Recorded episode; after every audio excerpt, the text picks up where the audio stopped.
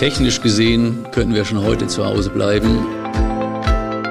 Liebe Zuhörerinnen und Zuhörer, wir werden uns gleich mit Herrn Professor Alexander Hesem, Leiter unseres Roboterprogramms, über eine aktuelle Arbeit aus der Robotik, der radikalen Prostatektomie unterhalten und auch etwas über die Zukunft der Robotik. Wir werden sehen, dass die Single-Port, äh, der Single-Port-Zugangsweg, der hier vorgestellt wird, möglicherweise etwas ist, äh, in welche Richtung das Ganze gehen wird. Noch weniger invasiv, noch neue technische Raffinessen. Ähm, und insbesondere sprechen wir auch über die guten Möglichkeiten des Lernens der OP-Technik, die uns die Robotik mit sich bringt. Ich wünsche Ihnen viel Spaß und hoffe, dass Sie da neue Dinge lernen. Ich habe einiges Neues gelernt. Bis gleich.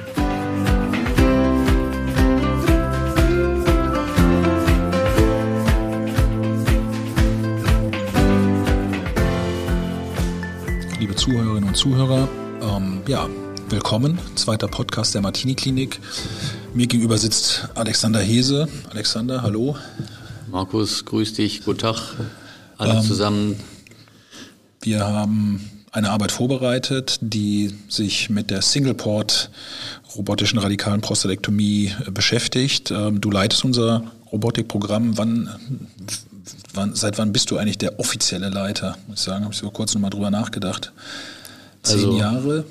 So richtig weiß ich es nicht genau. Manchmal denke ich mir schon immer, weil die Zeit schon ganz schön verstrichen ist. Ich bin ja seit 16 Jahren in der Robotik gewissermaßen tätig. Ähm, ob man jetzt das offiziellen Leiter nennt oder nicht, ich würde sagen, seitdem ich in der Martini-Klinik bin, also seit Dezember 2008. Aber am Ende ist das ja auch nur so ein, eine Bezeichnung, aber keine Funktion, die suggeriert, dass ich das irgendwie alleine mache, sondern vielleicht am ehesten ein bisschen dem Programm ähm, Antrieb gebe oder vielleicht mal eine gewisse, eine gewisse Richtung lenke. Aber habe Gott sei Dank Kollegen, die das äh, mit am Anfang weniger, aber mit zunehmender Erfahrung immer mehr Begeisterung auch umsetzen können. Du hast ähm, eine aktuelle Publikation rausgesucht aus dem European Urology. Ähm, stell die mal vor. Genau, also grundsätzlich ähm, ist das Thema Robotik ja eins, was seit Jahren in aller Munde ist, die Kongresse rauf und runter begleitet und man manchmal das Gefühl hat, da gibt es doch eigentlich gar nicht so viel Neues mehr zu sagen. Und doch, wenn man das glaubt, dann unterschätzt man die Dynamik, die in der robotischen Chirurgie ähm, aufzufinden ist. Das Thema ist nämlich nicht mehr die simple Robotik, so wie wir sie kennen, sondern mit, beschäftigt sich im Wesentlichen mit einer Neuentwicklung aus der Robotik, nämlich dem sogenannten Single-Port-System. Wir alle kennen die robotischen äh, Systeme als sogenannte Multiport-Systeme, bei denen wir einen Arm haben, der eine Kamera steuert und in der Regel drei weitere Arme für Instrumente plus Zusatzinstrumente für den Assistenten.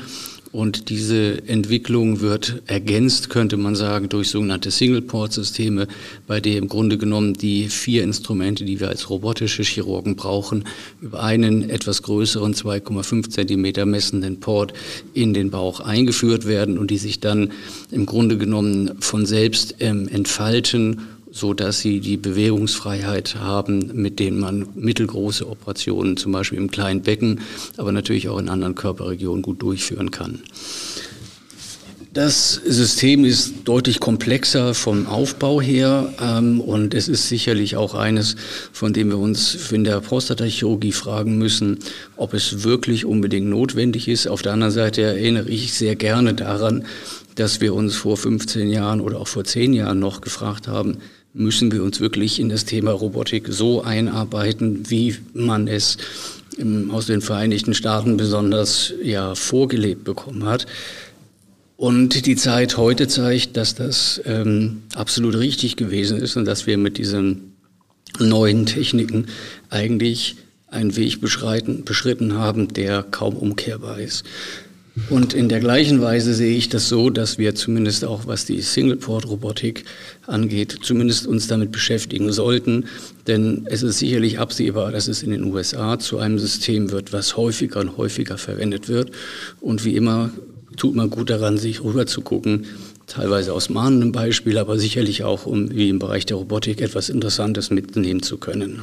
Ganz konkret jetzt diese, diese Arbeit, die du vorgestellt hast, ähm, das war jetzt keine so große Serie. 71 Patienten waren es, die da angeschaut wurden. Was waren die konkreten Ergebnisse? Also im Grunde war es so, ähm, es waren ein, man hat verglichen 71 Patienten, die mit dem Single-Port-System operiert wurden. Und man hat denen gegenüber aus 875 Patienten, die innerhalb eines Jahres operiert werden, wurden, das darf man auch mal nicht vergessen, das muss man sich in einer Institution auf der Zunge zergehen lassen. Und aus diesen 871 wurden 71 per Propensity Score Matching ähm, den 71 Single-Port-Patienten gegenübergestellt. Und man hat die üblichen Ergebnisse erfasst, nämlich die zunächst mal funktionellen Ergebnisse, Kontinenz, Erektionsfähigkeit, aber natürlich auch solche Dinge wie beispielsweise OP-Zeit, Konsolenzeit, ähm, den postoperativen Schmerzbedarf, die Zeit, wie der lange der Katheter gelegen ist und natürlich auch das onkologische Ergebnis PT-Stadium und R1-Status. Und das war so von den, von den OP-Zeiten, das war ein bisschen, hat ein bisschen länger gedauert mit dem, mit dem Single Port. Ja, also ähm, er hat etwas länger gedauert, wobei man zunächst mal zum Hintergrund wissen muss, die Arbeit äh, oder die Klinik, aus der diese Arbeit kommt, ist die von Vip Patel, letzten Endes dem erfahrensten und auch numerisch ähm, höchstvolumigen Prostatachirurgen, die wir so kennen. Und wenn der operiert, dann ist das wirklich ein perfekt ähm, durchgemachte Choreografie. Die OP selber dauert bei ihm sicherlich in der Größenordnung etwa eine gute Stunde. Und unter diesem Aspekt zu betrachten ist zum Beispiel eine 15 Minuten längere Operationszeit mit dem SP-System, was relativ neu für ihn SP ist. SP Single Port. Ist der Single Port, ja. genau, ähm, im Vergleich zu einer konventionellen Multiport-Operation, von denen er mehr als 10.000 gemacht hat sagen wir mal, das darf man durchaus vernachlässigen. Da ist die Variation der normalen Operateure innerhalb ihrer eigenen Serien sicherlich ein Vielfaches größer. Ja, zumal Sie auch sagen dann in dieser Diskussion, dass ja 15 Minuten länger klar, aber dafür sind es ja auch die ersten 71 Exakt. verglichen mit denen, was du gerade schon gesagt hast, vielen, vielen Tausend, die man vorher hat, wo jeder Handgriff sitzt. Genau so ist das. Ähm, was an dieser Arbeit ähm, ich habe diese Arbeit letzten Endes genommen, weil sie im Grunde genommen ähm, auch andere Arbeiten ganz gut ergänzt.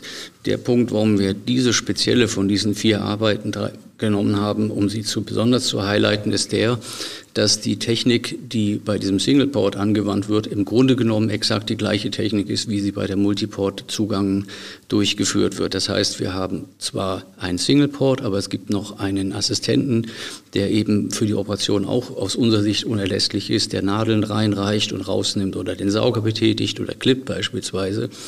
Und das ist eben wirklich der einzige Unterschied zwischen der Multiport und Singleport ist, ist, dass das System angewandt ist. Aber ansonsten wird die OP-Technik exakt so gemacht, wie wir sie machen und wie sie auch praktisch jeder andere Anwender durchführt. Ja, also transperitoneal, was ja, kann man genau. immer sagen, kann Vorteil oder Nachteil sein. Wir haben ja früher immer gesagt, naja, dann haben wir weniger Lymphozelen. Das ist sicherlich auch so bei der offenen, wobei bei Öffnen des Peritoneums ist da kaum noch ein Unterschied zu sehen.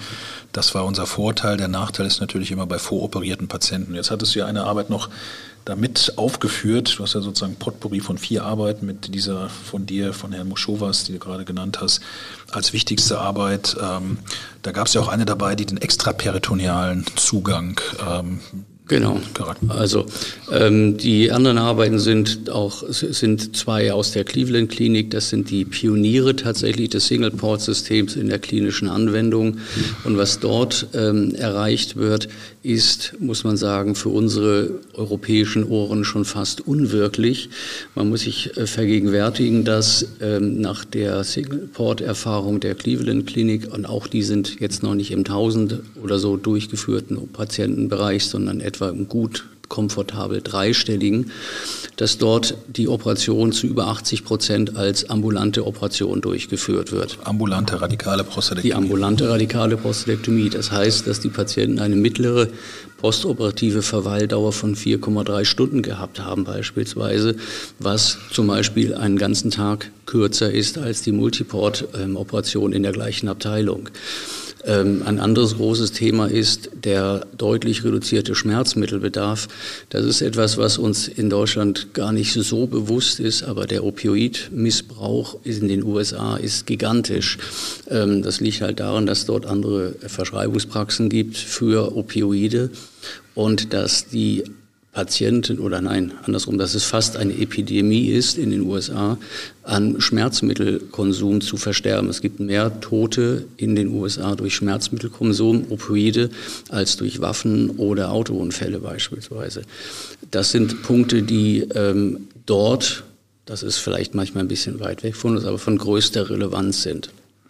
Unabhängig davon zeigt es aber letzten Endes auch, was möglich ist. Und ich kann nur an ja, Markus, wir erinnern uns an unsere Zeit, als wir Assistenten waren, dass Patienten 14 Tage auf Station gelegen haben und wir uns heute fragen, was haben wir denen eigentlich am dritten oder vierten Tag nach der Visite eigentlich noch alles erzählt, weil das fällt uns heute völlig unmöglich, das uns vorzustellen. Und dass wir zumindest die Technik heute haben, dass man operierte Patienten auch so behandeln kann, ohne dass sie onkologisch oder funktionell schlechter, schlechter behandelt werden. Ja, das ist schon wirklich erstaunlich. Also diese 4,3 Stunden, das ist ja schon fast, also ja, kann man sich nicht vorstellen, aber natürlich wissen wir, ja, wie du gesagt hast, so viel kann man sich nicht vorstellen und dann passiert es dann doch. Wichtig zu wissen ist, dass natürlich ja das auch gewisse Vorteile sind, die in dem System selber drin liegen, denn die Patienten liegen anders als bei der konventionell roboterassistierten halt horizontal. Die haben einen extra peritonealen Zugang, das ist das, was du eingangs sagtest, das heißt, das Kompartiment präperitonealer Raum bleibt für sich genommen und die Patienten haben nicht diese Kopftieflage. Auch das ist etwas, was wir hier schlechterdings einfach für geschenkt nehmen, dass man das so machen muss. Und es geht ja auch problemlos bei uns. Wir haben so mittlere OP-Zeiten von zwei Stunden, zwei Stunden dreißig etwa. Ähm, und in der Zeit findet der Schnellschnitt natürlich auch statt, auch die Lymphadenektomie, beides Punkte, die in den USA praktisch nicht durchgeführt werden, aus welchen Gründen auch immer. Also Aber trotzdem. Mein, ja, das wäre immer noch meine Frage, nicht? Bei diesem extraperitonealen Zugang, Lymphadenektomie, das wird wahrscheinlich technisch dann auch etwas schwieriger sein. Ähm, würde ich mal sagen, ja. Ich habe selber, äh, oder du erinnerst dich, wir haben zwischen extra- und transperitonealem Zugang ein paar Mal hin und her gewechselt in unserer Lernphase und sind letzten Endes beim transperitonealen Zugang gelandet aufgrund der letzten Endes schnelleren Etablierung des Zuganges. Ähm, aber Leute, die gut laparoskopieren können, für die ist der extraperitoneale Zugang gar nicht so was Ungewöhnliches. Und am Ende ist es so, nur weil wir es vielleicht etwas schwieriger finden, liegt es, würde ich mal postulieren, eher daran, dass wir es halt nicht so gut können, weil wir es nicht so regelmäßig üben. Jemand, der es kann und sich damit beschäftigt, wird das gut hinbekommen. Das ist ja auch ein anderer Punkt, äh, auch in der Selektion der Arbeit, dass wir uns vielleicht auch mit anderen Patientengruppen so ein bisschen beschäftigen, wofür ähm, die Arbeit, die ich auch da drin habe in der Selektion, ein Beispiel ist nämlich, die sich mit dem perinealen robotischen Zugang zur, ähm, beschäftigt im Rahmen einer radikalen Prostatektomie und im Singleport. Das ist ähm, auch wieder uns für uns, wir fragen uns, wann haben wir eigentlich das letzte Mal eine perineale radikale Prostatektomie gesehen? Und wir müssen sagen, ich kann mich nicht daran erinnern, vielleicht 20 Jahre her oder so. Aber auch dort ist das eben eine Arbeit, die an einer Handvoll natürlich dann sehr vorselektionierter Patienten mit ausgedehnten ähm, operativen Vorbehandlungen, an dem man das eben dort auch auf seine Durchführbarkeit im Grunde überprüft hat. Und auch das geht natürlich. Und letzten Endes, ob es im großen Stil notwendig oder möglich ist, das mag, das mag dahingestellt sein. Aber technisch gesehen ist es durchführbar und ähm, sicherlich ist es gut zu wissen, dass man auch auf alle Eventualitäten vorbereitet ist. Wir haben ja eine ganze Menge ja, was soll ich sagen, wissenschaftliche Dinge, äh, Daten gesammelt, äh, offen gegen Da Vinci. Du warst ja der Erstautor unseres großen Vergleiches, den wir im British Journal 2019 publiziert haben, wo wir 11.000 Patienten letztendlich auch Propensity Score Matching miteinander verglichen haben. Und wir haben ja keinen Unterschied tatsächlich gesehen in funktionellen und onkologischen Outcome. Trotzdem hat auch in unserer Klinik obwohl wir auf der einen Seite publiziert haben, es macht keinen so richtigen Unterschied, ein bisschen Blutverlust und so weiter, doch die Robotik mehr und mehr und mehr Raum eingenommen. Erläuter mal so ein bisschen, wie das kommt, wenn wir doch irgendwie da keine so großen Unterschiede sehen oder keine wirklichen. Also es hat verschiedene Gründe, denke ich. Wir selber haben in der Auswertung, in die wir auf die, auf die du anspielst, da waren Patienten drin, die wir bis 2000 17 einschließlich operiert haben. Das sind sicherlich auch nochmal gute 3.000 bis 4.000 Patienten weniger Roboter assistiert, als wir jetzt haben.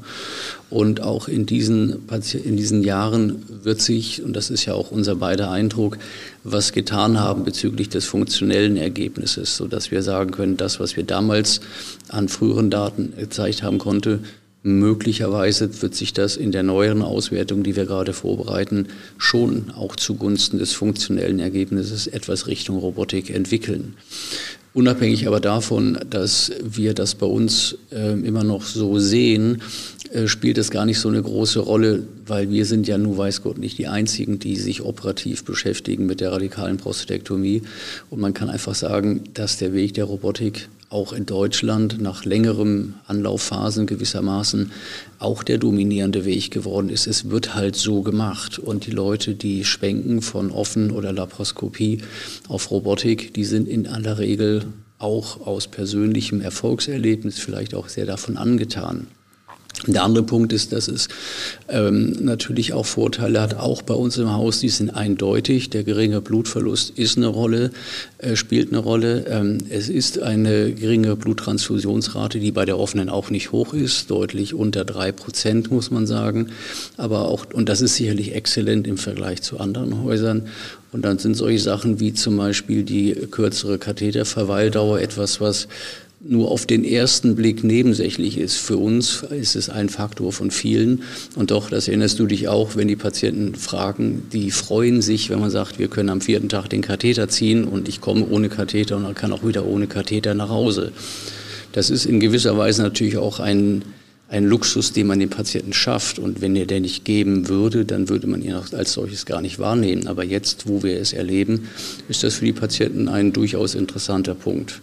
Das hast du angesprochen, das ist ja immer diese Schwierigkeit bei, der, bei dem Vergleich. Also wir haben ja die randomisierten Studien auch oder die randomisierte Studie aus Australien, die dann gleiche Ergebnisse gezeigt hat, wo dann aber der offene Operateur viel mehr Erfahrung hat. Dann gibt es diesen Labro-Trial aus, aus Schweden, wo dann wiederum viel mehr Robotik ist und die offenen Operateure viel weniger Fälle gemacht hatten in der Studie, wo auch die Ergebnisse ähnlich sind. Dann haben wir unsere Studie, wo wir die gleichen Operateure haben, aber eben ein unterschiedliches Erfahrungslevel.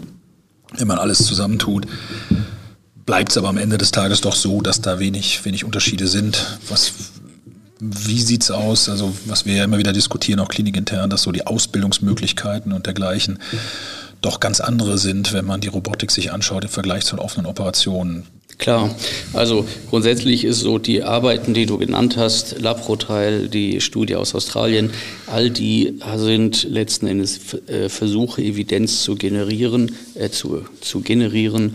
Und ähm, diese Evidenz ist sozusagen statistisch nicht immer ganz offensichtlich, dass sie für eine oder andere Sache spricht und hat praktisch jede Studie hat ihre ähm, Biases, wie man so schön sagt, also ihre ähm, grundsätzlichen Fehlannahmen, die die Vergleichbarkeit nicht immer gewährleisten lassen.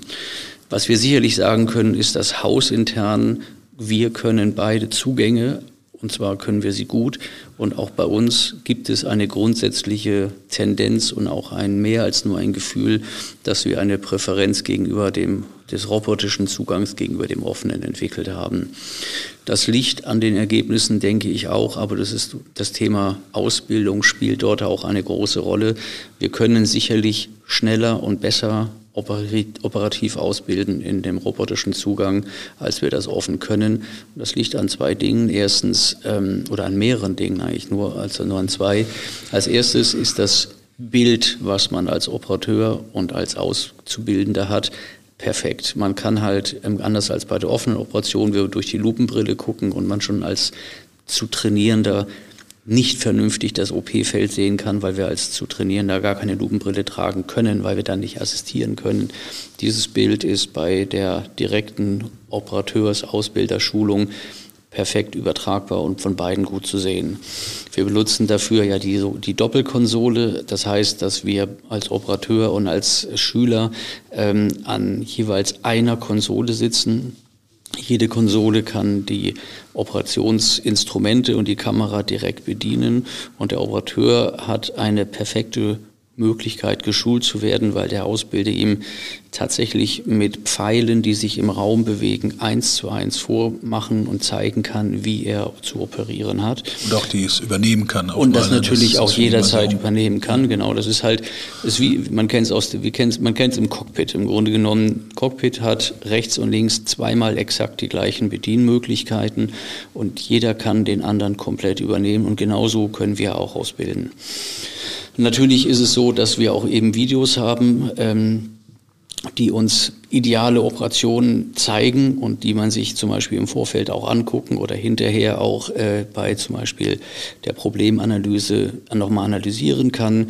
Und natürlich wird es so sein, dass wir nicht nur heute, sondern auch äh, nicht nur in Zukunft, sondern auch schon heute eben auch nicht nur örtlich ausbilden, sondern aus die Entfernung. Wir können also andere Leute schulen, die ähm, vielleicht gar nicht bei uns im Raum sind. Und das sind Dinge, die einfach durch die Robotik entstanden sind. Zusätzlich gibt es, und das muss man sagen, muss man der Firma, die das, die Roboter ähm, letzten Endes vertreibt, die haben letzten Endes mit dem Robotiksystem an sich auch eine Kultur der Schulung geschaffen, die im Prinzip aus einem ganz langsamen Heranführen des neu zu lernen, des Neulernenden an die Robotik mit ähm, Trockentraining, mit Tierlabor, letzten Endes mit Kadavertraining und verschiedenen Phasen des sogenannten Proctorings ähm, eine Ausbildungskultur geschaffen hat, die es ermöglicht, dass Patienten, dass dass die Operateure das schneller lernen und direkter lernen, als das offen möglich ist. Wobei man sagen muss, das war ja anfänglich gar nicht so. Ich erinnere mich noch an unsere ersten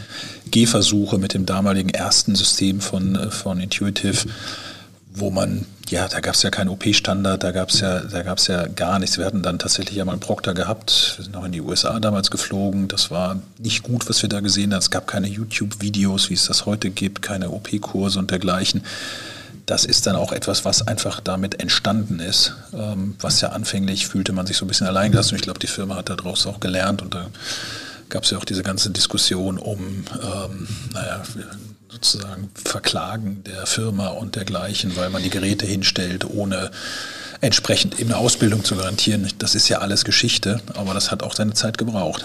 Äh, natürlich, ähm, kein Zweifel. Die Firma macht das jetzt nicht äh, nur aus reinem Altruismus und sagen, wir wollen halt, äh, das sind, das sind Leute, die ein, muss man sagen, technisch sehr aufwendiges Produkt äh, pioniermäßig in den medizinischen Alltag reingeführt haben und damit natürlich auch ihre Brötchen verdienen und die natürlich auch extrem davon leben, dass man ihr Produkt als das solche anerkennt, was es, dass es nämlich ein gutes Instrument ist, aber dass das eben auch nichts ist ohne eine gute Ausbildung.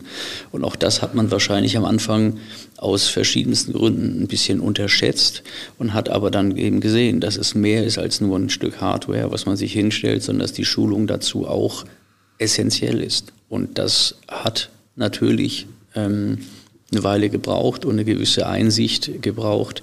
Aber das kann man sicherlich sagen, ist heute da und dass das heute so da ist, sieht man daran, dass, und dann kann ich ja auch dir hier mal den Ball zuspielen, dass neue ähm, große Medizingiganten, muss man sagen, auf den Markt drängen, die sich auch mit dem Thema Robotik beschäftigen. Äh, wir wollen jetzt nicht direkt Namen nennen, aber wir haben ja schon mehrere gesehen. Und die bauen nicht nur auch einen tollen OP-Roboter, sondern die werden auch dieses gesamte Ausbildungsprogramm, die können gar nicht anders als dieses Ausbildungsprogramm eins zu eins übernehmen und vielleicht sogar noch was oben drauf propfen, zum Beispiel virtuelles Lernen oder so. Ja, ja muss sagen dazu, dass ähm, äh, Herr Hies und ich vor wenigen Tagen bei einer großen Firma waren und haben uns das angeguckt und äh, man muss sagen, das ist wirklich eine, eine ja, schöne Kultur zu sehen, wie solche Instrumente jetzt eingeführt werden, dass eben all diese ganzen Sachen des Ausbildungsaspektes, des, des Lernens, des Prokterns und so weiter im Gesamtpaket mit drin ist und auch eben ähm, die Qualitätsanalyse mit, mit Patient-Reported Outcome Measurements, das ist alles, sind alles keine Fremdwörter mehr für solche Firmen, sondern ein klares, integri also integrierter Bestandteil des Gesamtpaketes. Sprich, wenn man dann einen solchen Roboter, den dann in naher Zukunft mal geben wird, äh, erwerben wird, dann gehört eben mit dazu, dass man Daten liefert, dass man seine Qualität kontrolliert und dergleichen. Und das muss man sagen, wäre ja vor 20 Jahren noch undenkbar gewesen. Klar, wir alle kennen das. Jeder ähm, ärztliche Kollege, der das hört, der kennt seine CME-Punkte, weil man irgendwelche Online-Kurse macht oder sich auf Kongressen fortbildet. Ähm, die sind Teil unserer Ausbildungskultur, aber was es überhaupt nicht gibt, ist sozusagen ein Surgical CME. Kein Operateur muss im Laufe seiner operativen Karriere immer wieder voroperieren können und zeigen, dass er das noch kann oder sich den Standard hält oder womöglich weiterentwickelt. Und das sind Dinge sicherlich, die mit solchen Systemen systemimmanent im Prinzip leichter umsetzbar sind. Es ist nur eine Frage der Zeit. Es ist nicht die Frage, ob, sondern nur wann es kommt, dass Operationskonsolen miteinander vernetzt sein werden, unabhängig von welchem Hersteller, so dass wir im Grunde genommen uns fast schon überlegen können, dass es vielleicht in Zukunft einen Beruf gibt, so wie es einen Testpiloten heutzutage gibt, der eigentlich auch keinen einzigen Passagier mehr von Hamburg nach Mallorca fliegt, sondern nur dafür sorgt, dass die Piloten, die das tun, ihre halbjährliche Schulung bekommen, dass sie sicher fliegen. Und so etwas kann man sich durchaus auch vorstellen, wenn man das möchte, dass es äh, Testchirurgen gewissermaßen gibt, deren Aufgabe nur noch darin besteht, andere Operateure konsequent zu schulen. Und dadurch, dass diese Konsolen ja im Prinzip völlig egal. Unsere, die Royal-Konsole steht jetzt in einem Saal, ist verknüpft, dass aber entsprechende Datenleitungen, die kommen werden, vorausgesetzt, sind die Konsolen räumlich nicht miteinander verknüpft, sondern man kann sich überall raufschalten und wenn man sich das zu Ende denkt, dann ist da eine ganz neue Qualität der Schulung möglich, die wir vorher noch nicht gekannt haben.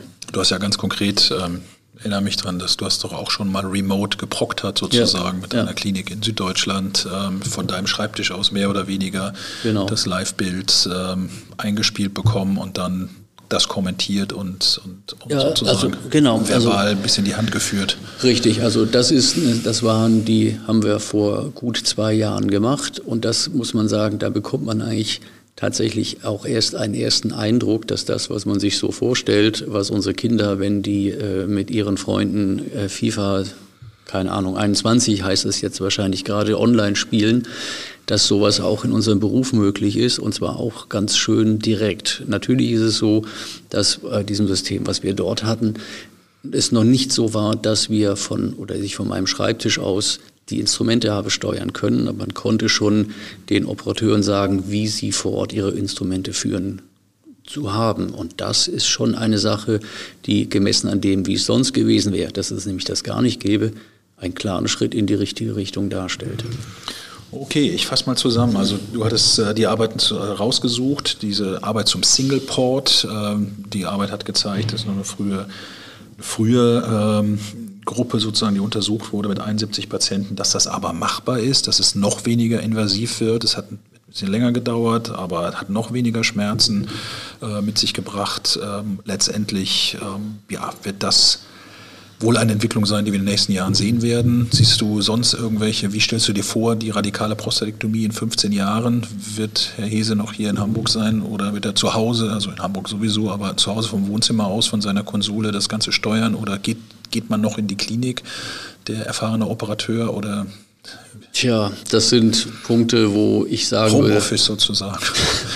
Also technisch gesehen könnten wir schon heute zu Hause bleiben, ähm, wenn das die Familie aushält, muss man sagen. Aber abgesehen davon ist die Technik weiter als die ähm, juristische Lage, muss man sagen. Und auch letzten Endes das, was zum Beispiel Patienten jetzt im Moment vielleicht sich schon vorstellen können. Es ist richtig, dass die Patienten keine so merkwürdige Vorstellung mehr davon haben, dass man als Operateur nicht neben ihnen steht und Handschuhe anhat und sie anfasst, sondern dass man an einer Konsole zwei Meter im Raum sitzt. Das, das ist irgendwie in deren Köpfen kein Problem mehr. Aber die Tatsache, dass man sagt, ich bin jetzt gar nicht zu Hause, das, äh, Entschuldigung, gar nicht ähm, äh, im OP, sondern irgendwo.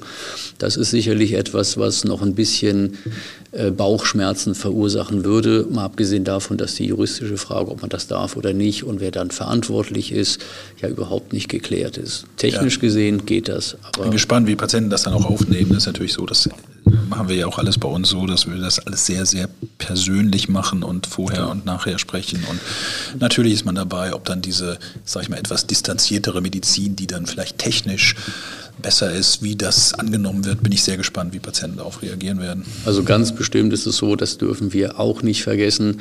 Für die Patienten ist das, was wir hier Tag ein, Tag aus machen, und sei es noch so aufwendig, sei es noch so raffiniert von der Technik, ähm, von der von dem Service, den wir machen, von der Mikroskopie, dem Schnellschnitt während der Narkose.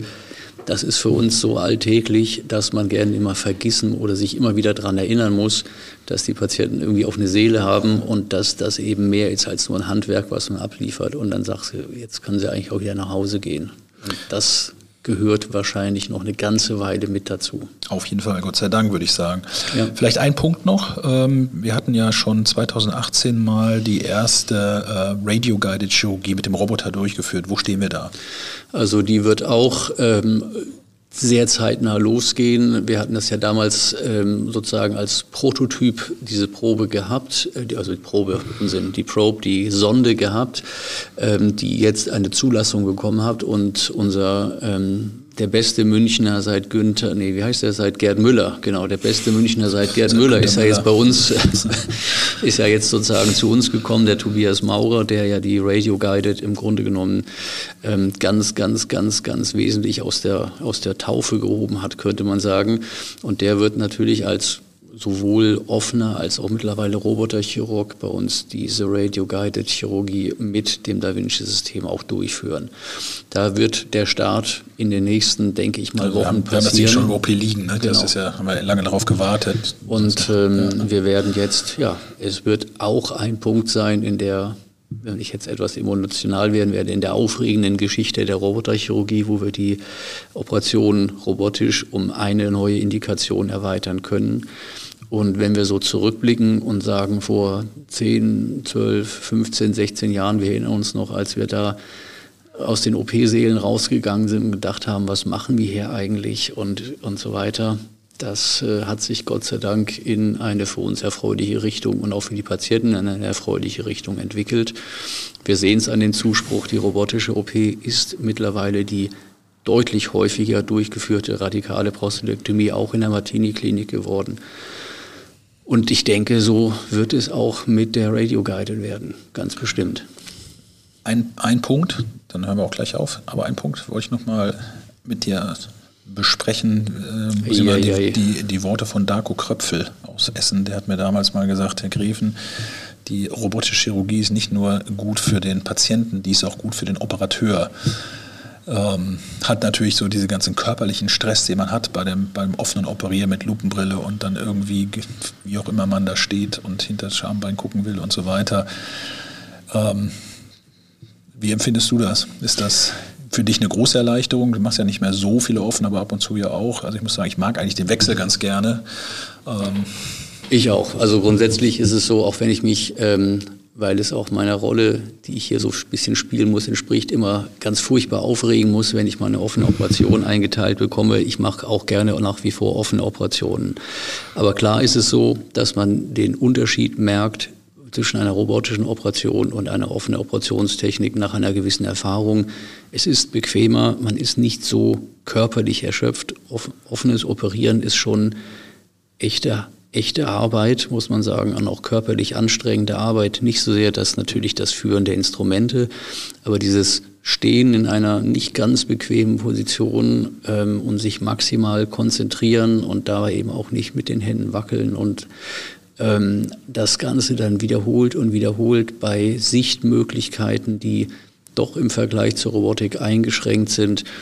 Ähm, und auch zum Beispiel bei adipöseren Patienten, wo man auch wirklich sich körperlich anstrengen muss, das fällt bei der Robotik weitestgehend weg. Man hat, weiß auch nach drei robotischen OPs abends, was man gemacht hat. Aber es ist in unseren Erfahrungen nach, das wissen wir beide, gut möglich und man hat sicherlich ein weniger physisch anstrengendes Arbeitspensum hinter sich als bei einer offenen Operation. Okay, ja, vielen Dank. Ja, gerne. Dann ähm, ja, schauen wir mal weiter, wie sich die Robotik entwickelt. Sehr, sehr spannend, muss man sagen. Und ähm, damit möchte ich mich auch gerne verabschieden von diesem Podcast. Ich wünsche allen noch eine schöne Woche. Bis dann. Tschüss. Tschüss.